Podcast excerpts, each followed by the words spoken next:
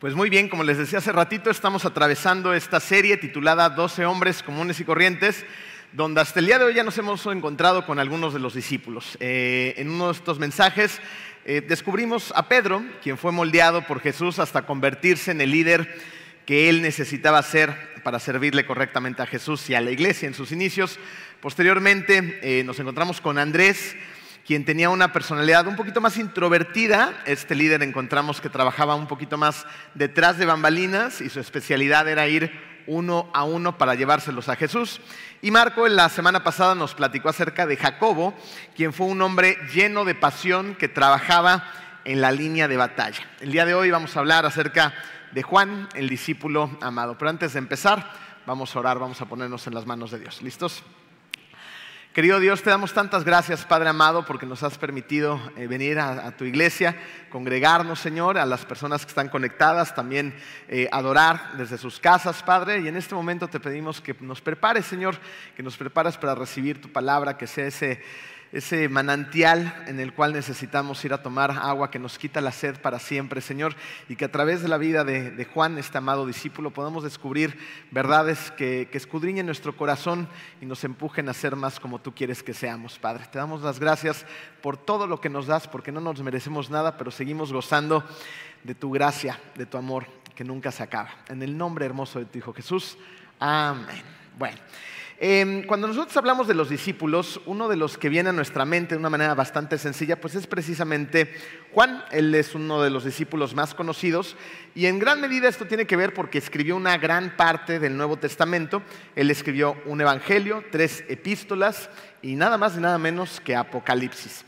Y también él era parte del primer círculo de Jesús, entre los que estaban Pedro, Andrés y su hermano Jacob. Y aunque en el principio eh, podemos descubrir que Juan no tuvo este liderazgo tan fuerte como el que tuvo Pedro o el mismo Jacobo, terminó convirtiéndose en un amoroso e importantísimo patriarca en la iglesia primitiva. Pero antes de convertirse en este amoroso patriarca, recordamos que tanto Juan como su hermano Jacobo eran apodados, a ver si se acuerdan del apodo, los hijos del trueno. Muy bien, están poniendo atención en esta serie. Eran apodados los hijos del trueno. Y esto en gran medida tenía mucho que ver por ese temperamento tan fuerte que estos hermanos tenían. Es por eso precisamente que el carácter de Juan pues tenía que ser moldeado a través de su relación con Cristo, porque cuando empezó a seguir a Jesús, de amoroso Juan no tenía nada. Resulta que Juan era celoso, era una persona ambiciosa, intolerante y pues finalmente era un rudo pescador. Pero para Jesús nada es imposible la personalidad más dura, la más complicada, la que parece ser tan ruda, puede ser moldeada. El hijo del trueno, ese explosivo y duro joven que quería en un momento dado hacer descender fuego del, cielo para calcinar a los samaritanos, ¿también se acuerdan? ¿No? Se terminó convirtiendo en un amoroso patriarca.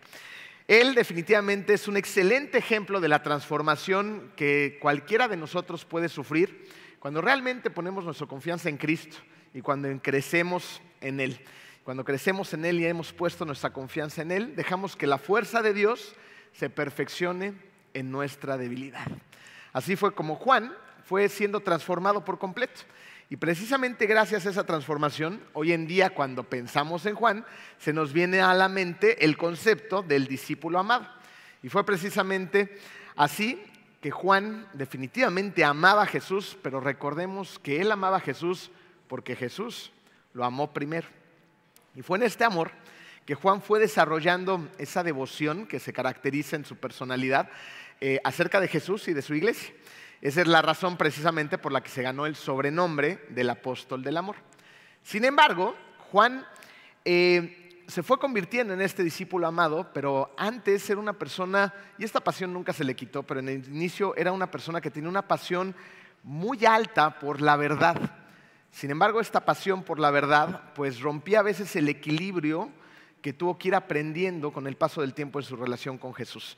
Esto de hecho lo vamos a ver en su forma de escribir, fíjense. Juan escribía con absolutos, Juan no se andaba con rodeos. Para Juan simplemente las cosas eran blancas o negras, no había grises alrededor. Y en su Evangelio podemos ver cómo Él pone la luz contra la oscuridad, la muerte contra la vida, recibir a Cristo o ser o rechazar a Cristo. Podemos ver claramente cómo Juan nos muestra la verdad en absolutos, pero también en opuestos. Y así empezamos a ver cómo Juan tenía esta pasión por la verdad que también lo caracterizaba.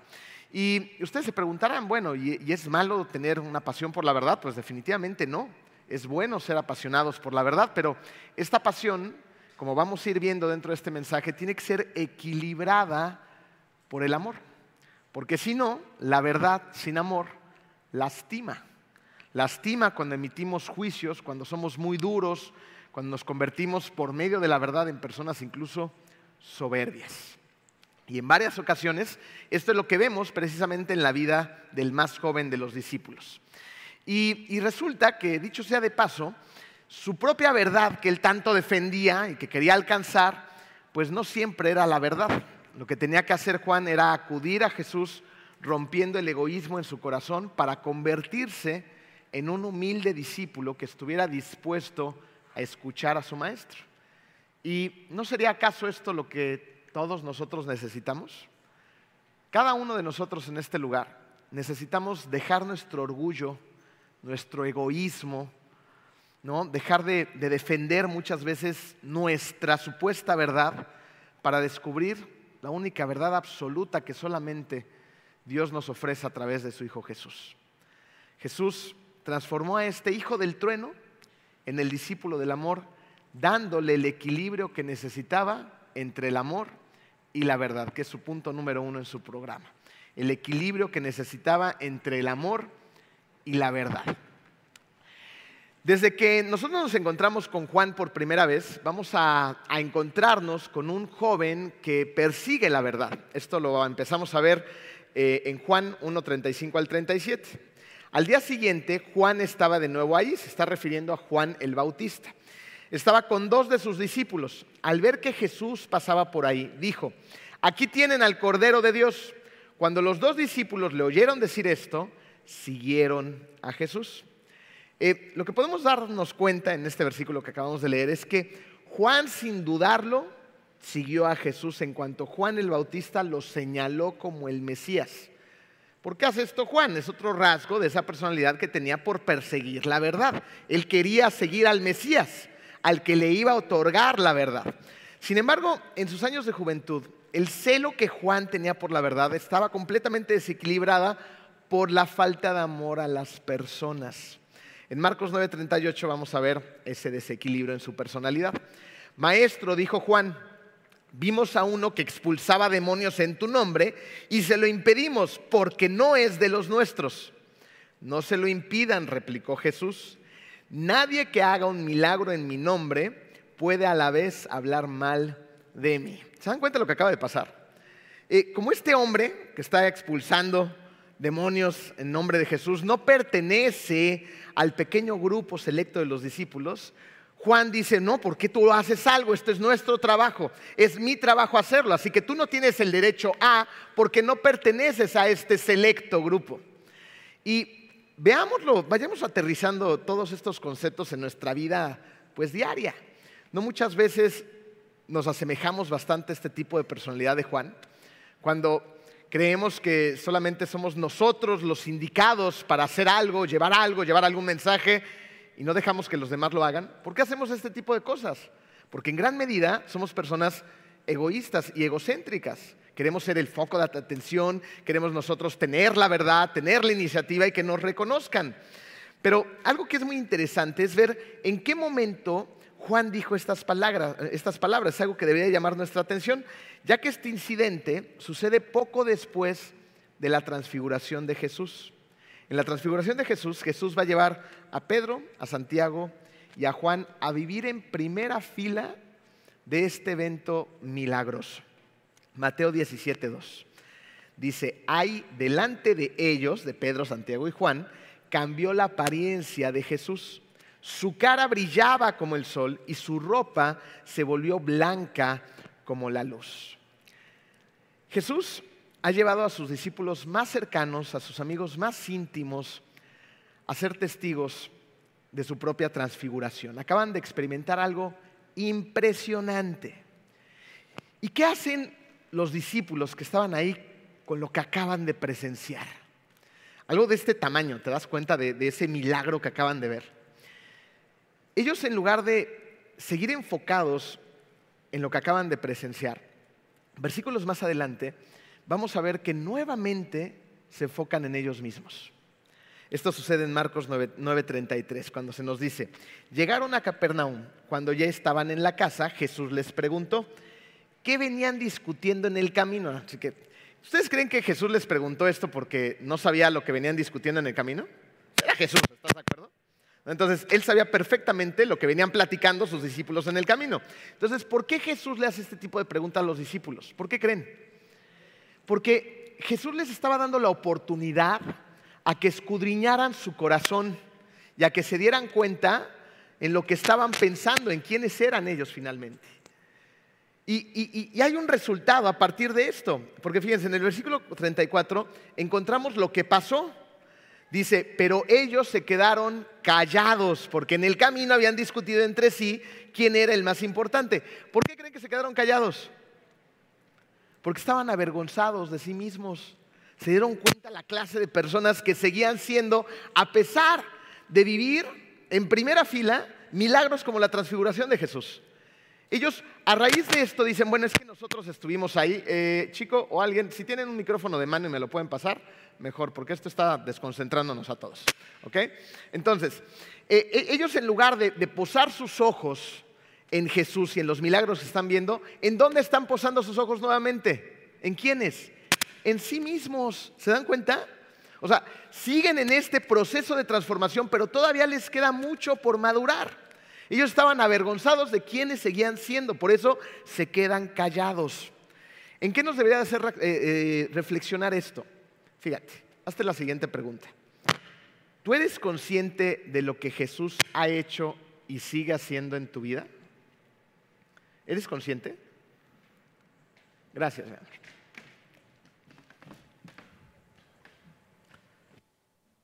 Ahora sí.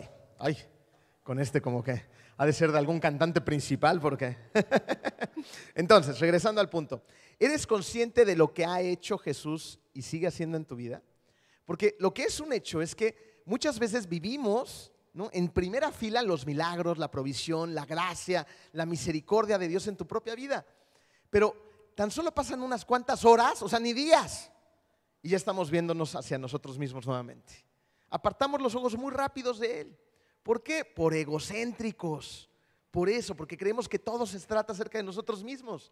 Y entonces estamos viviendo en un desequilibrio como Juan lo estaba viviendo todavía. Y no era Juan nada más. No, eran todos los discípulos. ¿Por qué? Porque seguían enfocándose en sí mismo, en lo que obtendrían. Ay, como nosotros somos del superclub selecto, a ver qué, hueso nos da Jesús. No, no, no. No se trata de eso, se trata de Él. Y como Jesús sabe que necesitan seguir aprendiendo y madurando, entonces les va a dar una nueva lección. Escuchen, versículo 35. Entonces Jesús se sentó, llamó a los doce y les dijo, si alguno quiere ser el primero, que sea el último de todos y el servidor de todos. O sea, en lugar de estarse viendo a sí mismos, en lugar de estarse buscando servirse a sí mismos, tienen que asumir una actitud de siervos. Así vemos cómo, Juan está cambiando, él se está transformando, se está convirtiendo poco a poquito en una persona apasionada por la verdad, pero que también está desarrollando un auténtico amor por la gente. Piensen en esto.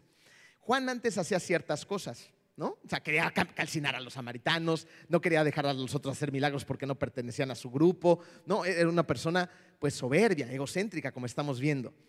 Pero se da cuenta que antes estaba haciendo y pensando ciertas cosas que no eran las correctas. Cayó en cuenta de esto y empezó a cambiar. Y eso es lo que a ti y a mí nos tiene que pasar. Hace unas semanas eh, se acercó un hombre por la mañana llegando a la iglesia y, y, pues traía una situación que acababa de vivir con su hija. Quiero decirles antes de que continúe con el relato de la historia que antes de hablar de esto, le pedí autorización a esta persona, no crean que ustedes vienen y aquí los ventaneamos a todos. no, hablé con ella y me dijo, con esta persona y me dijo, di todo lo que quieras hasta mi nombre, pero vamos a centrarnos en la historia, que es lo importante, ¿no? Entonces, bueno, llegó este hombre eh, muy cargado, eh, enojado en la mañana y, me contó es que tuve una situación con mi hija y entonces la discipliné, porque no quería venir a la iglesia. Entonces venía pues un poquito eufórico, ¿no? Y entonces ahí empezamos a platicar acerca de, cómo fue la disciplina, ¿no? Y, en ese momento me empezó a contar lo que había hecho. Eh, yo creo que vio mis ojos cómo se empezaban a abrir grandemente. Y, tuve oportunidad de compartir algunas palabras con él. Luego él también acudió a, otros líderes de la iglesia y, también lo hicieron caer en cuenta de que lo que hizo no era lo correcto. Pero miren, vamos por partes. Una parte muy interesante de esto es que él estaba completamente convencido en un inicio de que lo que había hecho era lo correcto y no había sido lo correcto ante los ojos de Dios. ¿Qué pasa después? Cuando esta persona habla con algunos miembros de la iglesia y se da cuenta de lo que hizo, pasan cosas muy bonitas en esa misma mañana. Termina el servicio, él sale de este salón, se aproxima al salón de jóvenes y va con su hija y le pide una disculpa por lo que había hecho. Y su hija se lo merecía. La hija todavía estaba enojada. Él recuerdo que me contó que se arrodilló ante su hija y le dijo, nunca más voy a hacer lo que hice contigo. Discúlpame. Es una promesa, esto jamás va a volver a ocurrir. Pues la hija permaneció enojada, como buena adolescente, ¿no? Todavía, y, le iba a llevar su tiempo, pues, entender lo que había sucedido y la transformación de su papá. Acto seguido, un par de semanas después, en los desayunos de caballeros que tenemos aquí todos los sábados a las siete y media de la mañana para que todos los hombres vengan, estábamos sentados compartiendo después del tema y de haber desayunado unos deliciosos chilaquiles con huevito y chorizo, frutita, café, ya se les antojó, vengan los sábados. Y estábamos después de la enseñanza y de desayunar, tenemos un tiempo en el que compartimos, ¿no? Se hacen preguntas y tenemos un intercambio de ideas, de, pues de testimonio de lo que está haciendo Dios en nuestros corazones y en nuestras vidas, ¿no? Y ese día, diosidentemente, me senté en la misma mesa que él. Y, él empezó a, contarnos acerca de lo que Dios está haciendo en su vida y de los cambios que el desayuno también es, pues están, está marcando, ¿no? Una diferencia entre un antes y un después. Y y él nos contaba ese día de lo que está pasando con su hija. Y, en ese momento todavía la hija seguía enojada con él. Y, ahí iba caminando la relación, ¿no? Pero también nos contó que se tenía que ir de Cancún, que había tenido una oportunidad diferente, estaba emocionado y de todos los cambios que está llevando a cabo para hacer por fin la voluntad de Dios en sus vidas. Eh, para no hacerles el cuento más largo, él se va de Cancún, lo extrañamos mucho, seguramente está viendo este mensaje y te mando un fuerte abrazo. Eh, se va de Cancún, intercambiamos unas llamadas hace una semana, la semana pasada y en uno de los mensajes que posteriormente le envié, simplemente le pregunté, ¿cómo estás? Eh, le voy a leer su respuesta con todo y, los símbolos de emojis y de exclamación. Dice, hola, con muchas os, puntos suspensivos. Pues la mejor respuesta sería, vivo, jajaja. Vine a Mérida con la promesa de un trabajo con condiciones favorables y no fue así. Por otro lado, contento de estar en la iglesia y congregarme en comunidad efemérida. Saludos a comunidad efemérida.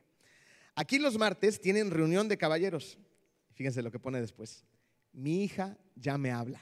Muchos emojis de caritas felices. Es una realidad que Dios me muestra su bondad y misericordia día a día, pues gracias a Él no me falta sustento diario ni comida. He encontrado la ayuda y el apoyo de amistades que por mi carácter pasado no dejaba que nadie me ayudara.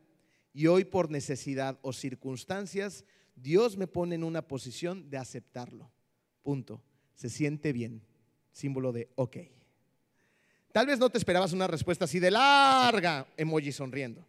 Sin embargo, opté por no esconderme más y pues así estoy.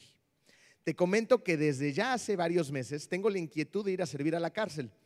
En Cancún, por una u otra razón, no se pudo. Sin embargo, me gustaría hacerlo aquí. Yo no sé tú, pero a lo mejor ando sensible, pero se me pone la piel de gallina.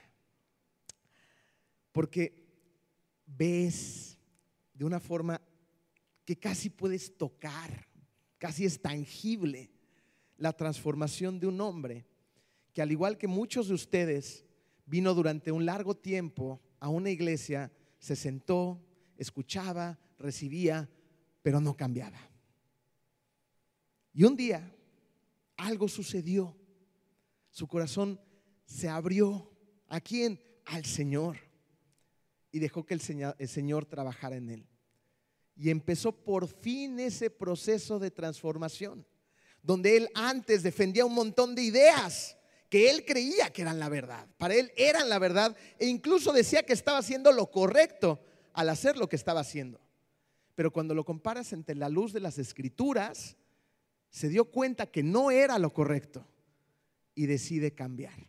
Para eso se necesita ser humilde. Para eso se necesita humildad. Porque muchas veces andamos con la vida en la vida cargando nuestra verdad y no somos capaces de ser humildes y preguntar y pedir consejo e ir a la palabra y cambiar verdaderamente. Necesitamos empezar ese proceso de transformación y el momento es hoy, no mañana, porque este hombre le costó muy caro el no iniciar ese proceso de transformación antes, sino hasta ahora. Relaciones rotas, pérdidas de trabajo, una separación, problemas con su hija, desequilibrios en todas las relaciones, en toda su vida. ¿Para qué llegar hasta eso? Hombres en este mismo lugar, en esos desayunos de caballeros, nos dicen cada sábado, es que si yo hubiera sabido todo esto antes, no estaría en donde estoy. Pero aún así, ahora están con esperanza. Porque dicen, bueno, ya entendí, ya la regué, ya me pasó todo esto. Pero hay un punto de reinicio. Y esas son las cosas maravillosas de parte del Señor, que siempre tenemos un momento de reinicio mientras estemos vivos en este planeta. Hoy tienes la capacidad de respirar, hoy tienes la capacidad de cambiar. Hoy puede ser un reinicio, como lo fue con este hombre. Así que saquemos esas ideas que muchas veces defendemos a capa y espada acerca de nuestra propia verdad y comparémosla contra lo que Dios dice acerca de la verdad. Lo que dice su Hijo Jesús de cómo tenemos que llevar la verdad, pero también equilibrarla con el amor. Porque la verdad sola con esa soberbia que nos caracteriza muchas veces por llevarla, lastima a la gente. Fíjense lo que dijo Pablo en 1 Corintios 13, 5 al 6. El amor no hace nada indebido, no busca lo suyo, esto quiere decir no es egoísta, no se irrita, no guarda rencor, no se goza de la injusticia, mas se goza de la verdad. ¿Se pueden dar cuenta cómo aquí Pablo está poniendo en un balance, en un equilibrio perfecto al amor con la verdad? El amor se goza en la verdad. Entonces, efectivamente, tenemos que conocer la verdad. Pero cuando tenemos la verdad en la mano, lo que tenemos que hacer es sumergirla en el amor de Cristo. Porque si solamente tenemos la verdad en la mano y la utilizamos como no debe de ser utilizada, esa verdad duele, lastima. Y en lugar de acercar a la gente a Cristo, la ahuyentamos es que ya aprendí cómo tienen que ser las cosas, ¿no? Y agarras tu Biblia y bueno, te la agarras a bibliazos a toda tu familia, salen tremendos chipotes, sangre, nariz rota, y dicen, no, paso, así no. Pero ¿qué tal cuando llevamos la verdad de Cristo sumergida en su amor y la presentamos como Cristo nos manda a presentarla? Vamos a las personas que creemos que no la merecen, a las relaciones rotas, vamos a pedir perdón, a tratar de reconciliar, a hacer las cosas como Dios manda. Pero la verdad tiene que ir sumergida en el amor. Fíjense, cosas útiles que podemos hacer rápidamente. ¿Necesitamos marcar límites defendiendo la verdad? Sí, claro que necesitamos marcar límites defendiendo la verdad, con firmeza, pero con amor. Porque ¿de qué sirve ir a marcar la verdad con violencia? No va a servir. Entonces, marcamos nuestros límites con firmeza, pero con amor en todas tus relaciones. ¿Puedes hablar con tu pareja cuando tienes la verdad? Claro que sí. Creo que es necesario hacerlo, pero no llevamos la verdad y mira, así son las cosas como tienen que ser, ¿no? Y pisoteas a tu pareja. Le haces sentir mal, le haces daño. Pero ¿qué tal cuando tenemos la verdad y vamos con un corazón humilde a tratar de restaurar o de mejorar esa relación. Cambia la experiencia, ¿sí o no? ¿Podemos ir a confrontar? Claro que sí, confrontar en amor. Eso es lo que se nos manda hacer. Así que Juan aprendió que el amor y la verdad deben de mantenerse en equilibrio. Pero no solamente aprendió esto, otra cosa que aprendió fue el equilibrio entre el sufrimiento y la gloria. Miren, Juan en su juventud tenía sed de gloria y también tenía rechazo por el sufrimiento. Su sed de gloria se ve en su deseo por ocupar un lugar junto a Jesús. ¿Se acuerdan esta historia que nos contó Marco en el mensaje pasado, donde tenemos a la mamá eh, de, Jacobo y de Juan, ¿no? Y se acuerdan que está intercediendo ahí por ellos. ¿no? Este, con Jesús y diciéndole, oye, mamá, este, mamá Jesús, eh, pues mis hijos me gustaría que ocuparan un lugar de honor, ¿no? Junto a ti, ahí ya están atrás, ¿no? Estos dos hermanos, sin decir absolutamente nada. ¿no? Dale, mamá, dale, convéncelo. Entonces, ¿qué quería Juan? Pues quería un lugar de gloria, ¿no? Pero al mismo tiempo quería una gloria sin ser capaz de aceptar el sufrimiento que conlleva el precio de la gloria. ¿Por qué no quería el sufrimiento? ¿Dónde lo vemos? ¿Qué pasó cuando arrestaron a Jesús? ¿Quiénes salieron corriendo? Juan y los discípulos. Entonces, sí quiero la gloria, Señor, pero no quiero sufrir. ¿No nos parecemos? Queremos la gloria, pero no estamos dispuestos a pagar el precio. Estos son sentimientos muy normales que tú y yo también compartimos. ¿Dónde lo empezamos a ver? Mateo 19, 28. Les aseguro, respondió Jesús, ahorita van a entender por qué quería la gloria y la esperaba. Les aseguró, respondió Jesús, que en la renovación de todas las cosas, cuando el Hijo del Hombre se siente en su trono glorioso, ustedes que me han seguido se sentarán también en doce tronos para gobernar a las doce tribus de Israel. Entonces, ¿qué le está prometiendo Jesús? van a gobernar en unos tronos a las doce tribus de Israel. ¿Quién no querría algo hacer así? Ahora, esto es para los discípulos, para las personas comunes y corrientes como tú y yo. Ahí nos va el versículo 29 para que no se desanimen. ¿no? Y dices, ¿y mi gloria qué? Y todo el que por mi causa haya dejado casas, hermanos, hermanas, padre, madre, hijos o terrenos, recibirá cien veces más y heredará la vida eterna. Así que yo te quiero preguntar, ¿No se te antoja esa gloria? ¿No quieres heredar la vida eterna y recibir las promesas de Cristo en tu vida eterna? Yo sí.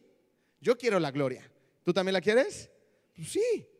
Entonces, no hay nada de malo en el deseo de querer participar en la gloria del reino de Dios. Pero si queremos participar en la gloria de Dios, también tenemos que estar dispuestos a compartir los sufrimientos en la tierra. Jesús enseñó este principio una y otra vez. Vamos a ver un ejemplo rápidamente. Mateo 16, 24. Luego dijo Jesús a sus discípulos, si alguien quiere ser mi discípulo, tiene que negarse a sí mismo, tomar su cruz y seguirme, porque el que quiera salvar su vida la perderá, pero el que pierda su vida por mi causa, la encontrará. Entonces, claramente la palabra de Dios nos está diciendo que el seguir a Jesús nos va a llevar a una gloria eterna, pero en la tierra significa hacer sacrificios que conllevan sufrimiento. Ahora, ¿cómo se ve esto en tu vida? Vamos a ver, a ver un par de ejemplos. Vamos a verlo rápidamente en el matrimonio. Esto, el sufrimiento y la gloria se pueden ver en cualquier área ¿eh? de, nuestra vida diaria. Vamos a verlo rápido en el, en el matrimonio. El apóstol Pablo nos dice en Efesios 5:33, vamos a ver quién ha pasado por amor y respeto.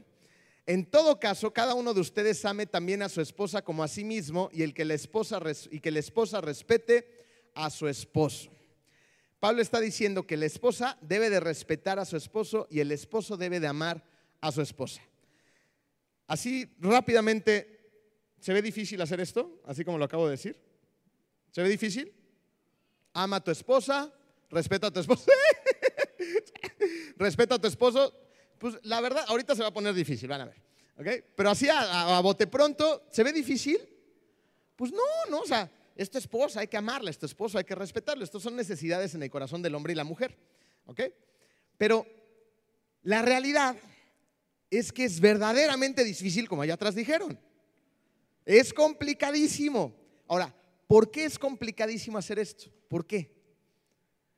Porque vivimos en un mundo caído, donde el pecado, pues, está en su esplendor, donde tenemos además una naturaleza carnal que nos está empujando todo el tiempo a hacer cosas que van en contra del Espíritu. Así es como condicionamos el amor y el respeto. Entonces se vuelve verdaderamente complicado. Porque cuando una mujer no respeta al esposo, amar a la mujer duele, se sufre. Y viceversa, también es exactamente lo mismo. Cuando un hombre no ama verdaderamente a su mujer y da su vida todos los días por ella, deja de ser egoísta, carga su propia cruz y hace lo que su mujer realmente necesita, pero ese hombre no está siendo respetado, duele. Duele. duele hacerlo. Entonces, ¿qué te dice el mundo? Pues fácil, si no te aman, no respetes. Agarra tus chivas y vete. Si no te respetan, pues no ames, búscate otra, ¿no? Hay muchas. Eso es lo que nos dice el mundo. No hagas compromisos, condiciona el amor, si no te dan, no des, si te quitan, quita. O sea, estamos ojo por ojo, diente por diente, ¿se dan cuenta? Entonces, no solamente cargamos con la carne que nos está empujando en una dirección contraria al espíritu, sino además estamos bombardeados todo el tiempo por una cantidad de publicidad, de imágenes, de películas, de música que nos dicen, haz lo, lo contrario completamente a lo que el espíritu quieres que hagas. Conviértete en una persona completamente egoísta que todo se trate de ti y luego de ti y después de ti porque tú eres el centro del universo. Y eso es una mentira.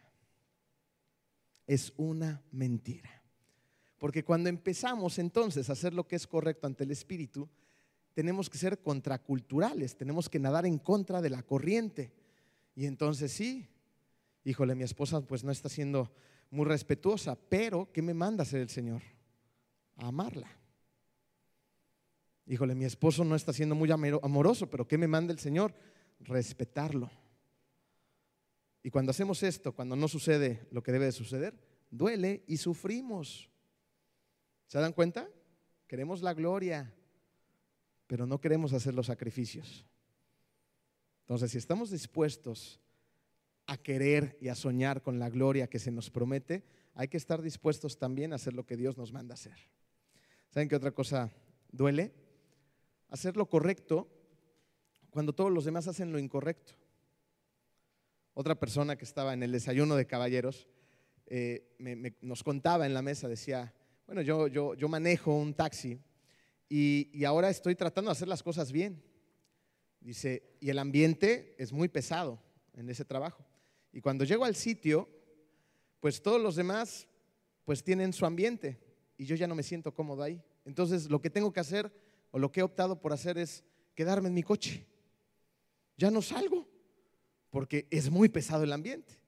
¿Ustedes cómo creen que le está yendo a ese hombre? ¿Creen que le está haciendo fácil hacer todo esto? ¿Cómo creen que lo están tratando todos los demás hombres?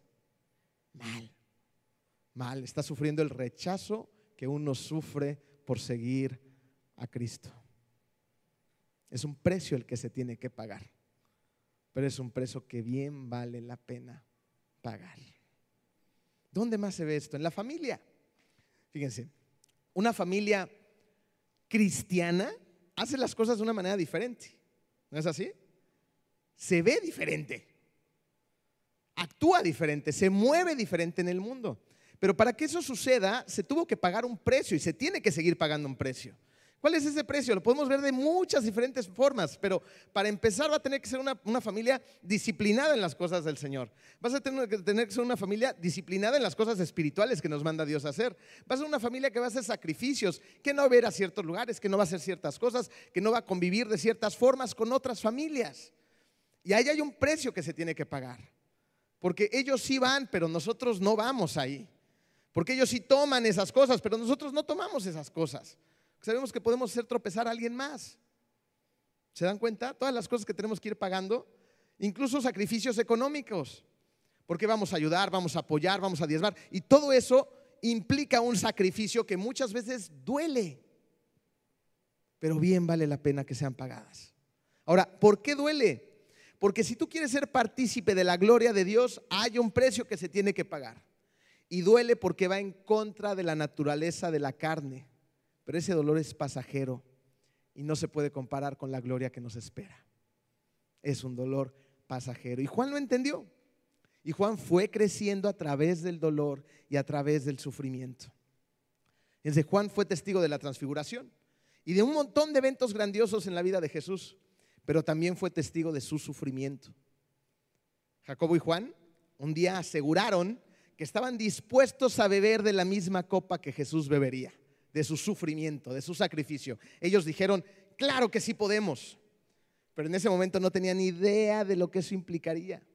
Y fueron como Pedro, asegurando que iban a seguir a Jesús hasta la muerte, pero cuando llegó el momento, lo abandonaron y huyeron. ¿No te identificas? ¿Cuántas veces no has abandonado al Señor? ¿Cuántas veces no has huido del Señor? Yo un montón, en especial en mi, en mi adolescencia, yo sabía de Cristo, pero constantemente veía la cruz y decía, no estoy listo. Y entonces abrazaba al mundo, constantemente. Y ahora todo sale perfecto, no, todavía me sigo cayendo igual que tú. Y de repente digo, ching, ¿qué hice? ¿Qué dije? ¿Qué pensé? Esto no le agrada al Señor. Pero ¿sabes qué es grandioso? Que Jesús no consideró mis múltiples fracasos como algo definitivo, ni consideró los múltiples fracasos de los discípulos, ni considera los tuyos tampoco. ¿Qué pasó después de que los discípulos abandonaron al Señor? Todos regresaron a excepción de Judas. Todos regresaron. ¿No será que ya es momento de que tú realmente regreses a Cristo? De que ese corazón muchas veces de piedra se abra, que esa personalidad tan dura, con esa careta tan ruda como la de ese pescador llamado Juan, te la quites por fin y te conviertas en esa persona amable y amorosa que el Señor necesita que seas. Yo entiendo que muchos de nosotros nos hemos convertido en esas personas rudas a causa de la vida que hemos tenido. Juan muy posiblemente tuvo también situaciones muy adversas en su vida, pero al final entendió que el canal de comunicación para que él fuera un instrumento mejor utilizado para Dios era su amor en Jesús y en los demás. Eso es lo que tenemos que hacer tú y yo, convertirnos en ese canal de amor hacia los demás para que las demás personas conozcan a Cristo. Fíjense, Juan estuvo presente en cosas hermosas como las que acabamos de hablar, pero también estuvo presente como un testigo ocular en la crucifixión de Jesús. ¿Se imaginan lo que sintió Juan cuando estaban crucificando a Jesús? Eras el Mesías, su maestro, su amigo, su íntimo amigo. No había hecho nada mal en esta tierra y estaba siendo crucificado, asesinado injustamente por ningún delito, porque Jesús jamás cometió ni uno solo. ¿Se imaginan cómo se sintió Juan? Viendo eso ante sus propios ojos, destrozado, destrozado por completo. Pero la historia no termina ahí, gracias a Dios. Empieza la mejor parte. Porque luego lo vio resucitado. Jesús venció a la muerte. Y solamente así, con esa certeza de quién es Jesús, Juan tuvo la fuerza para soportar todo lo que iba a seguir en su vida. Entre estas cosas que tenía que soportar, tuvo que soportar la muerte de todos los otros discípulos. Él fue el único que le sobrevivió. Él supo de todos los demás cómo murieron de muertes espantosas también. Y yo no sé si has perdido a tus amigos en el camino, pero es muy doloroso. Y Él los perdió a todos. Llegó a una edad muy avanzada y fue en la isla de Patmos, encarcelado en una fría, lúgubre, incómoda y húmeda cueva, donde recibió la inspiración divina para escribir el Apocalipsis. Y ahí, en ese lugar, en esa cueva, bajo las aflicciones más extremas, ya muy avanzado de edad, escribió lo siguiente, Apocalipsis 1.9. Yo, Juan, hermano de ustedes y compañero en el sufrimiento, en el reino y en la perseverancia que tenemos en unión con Jesús, estaba en la isla de Patmos por causa de la palabra de Dios y del testimonio de Jesús. Compañero en el sufrimiento, en el reino y en la perseverancia. ¿Ven cómo Juan encontró el equilibrio que necesitaba. Encontró el equilibrio que necesitaba entre la verdad y el amor, y entre la gloria y el sufrimiento que se tenía que pagar por esta. Finalmente, Juan murió según los relatos históricos cuando tenía alrededor de 88 años. Y los relatos históricos dicen que estaba tan débil por la edad que lo tenían que llevar casi, casi cargando hasta la iglesia en Éfeso. Y una frase que ahí decía constantemente era la siguiente. Aquí vemos a Juan, el discípulo amado. Queridos hijos, ámense los unos a los otros. El hijo del trueno terminó siendo moldeado y transformado por Jesús para convertirse en el discípulo amado. ¿Dónde estás tú hoy? ¿También eres una hija o un hijo del trueno? ¿No será que necesitas dejarte ser moldeado por las manos del artesano y convertirte en ese discípulo amado que lleve amor a los demás? Alguien le preguntó a Juan, ¿por qué siempre decía esto? Porque era lo que siempre les decía al final de sus días.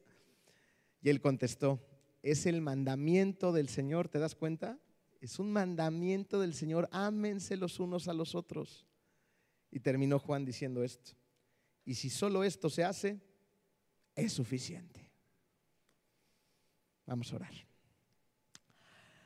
Querido Dios, eh, todos los que estamos aquí sabemos el reto que implica el amar verdaderamente a los demás, Señor. Pero tú nos has amado primero, Padre. Y eso nos permite amar a las demás personas y amarte a ti también. Gracias, Señor, porque tú nos muestras el día de hoy que aun cuando tenemos muchas veces esa careta, tú puedes destruirla por completo. Destruye esa persona tan ruda, tan fuerte que nos queremos ver ante los demás, porque vivimos en un mundo despiadado, pero nosotros no estamos dando la batalla solos, Señor. Tú vas al frente de nosotros cada día haciendo lo que tú solamente sabes hacer. Nosotros somos instrumentos sencillos, comunes y corrientes, pero que en tus manos pueden transformar a este mundo que tanto lo necesita. Permite a esta congregación, a esta iglesia, Señor, salir de aquí y empezar por su familia, por su esposa, por su esposo, por sus hijos, por sus vecinos, por sus hermanos, por sus padres, Padre. Déjanos quitarnos esa careta, quítanoslas tú, Señor. Y ahora déjanos vivir en una naturaleza de amor para los demás. Gracias por tanto, Padre amado. En el nombre de Cristo Jesús. Amén.